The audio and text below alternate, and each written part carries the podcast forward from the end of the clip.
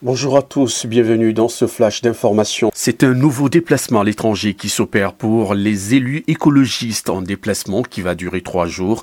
Ce mercredi, Grégory Doucy sera en Allemagne où il restera jusqu'à vendredi pour pouvoir participer à l'Assemblée générale du réseau Hero City sur le thème Le pouvoir des villes, transformer la ville. Demain jeudi à midi, il participera à un débat sur les ambitieuses villes au sujet du climat, toujours en Allemagne.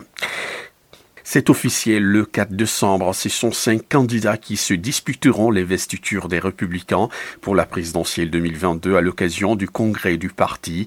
Il y aura le Savoyard, Michel Barnier, mais aussi Xavier Bertrand, Valérie Pécresse, Éric Ciotti et Philippe Juvin. En seul des candidats déclarés restés à quai, il s'agit de l'entrepreneur lyonnais Denis Pairé. Une concertation début ce mercredi sur la sortie du diesel dans la métropole de Lyon d'ici 2026. L'objectif affiché par la majorité écologiste à la métropole de Lyon est la fin des véhicules diesel à l'intérieur de la zone à faible émission. Une large concertation est engagée depuis le 3 septembre et jusqu'en février 2022. Le ministère de l'Intérieur s'engage sur le dossier de l'avenir d'Interpol à Lyon. Gérard Darmanin demande à la ville de Lyon, à la métropole et à la région de mettre la main à la poche pour éviter un départ inéluctable du siège de l'Organisation mondiale de la police, explique le ministre de l'Intérieur dans ce courrier dont des extraits ont été publiés dans le quotidien régional. Gérard Darmanin appelle Grégory Doucet, Bruno Bernard et Laurent Vauquiez à s'engager avant le 23 novembre, date de l'Assemblée générale d'Interpol. Une enveloppe de 40 millions d'euros minimum serait nécessaire pour que le projet d'extension d'Interpol voit le jour. Le magasin Decathlon va fermer ses portes le 10 novembre, rattrapé par la crise sanitaire liée à la Covid-19, situé au premier étage du pôle de commerce et de loisirs de Confluence.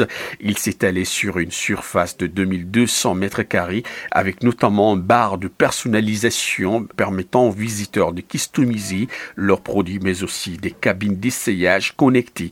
Reste désormais à connaître l'enseigne qui remplacera le magasin de sport installé dans le centre commercial du deuxième arrondissement depuis moins de deux ans.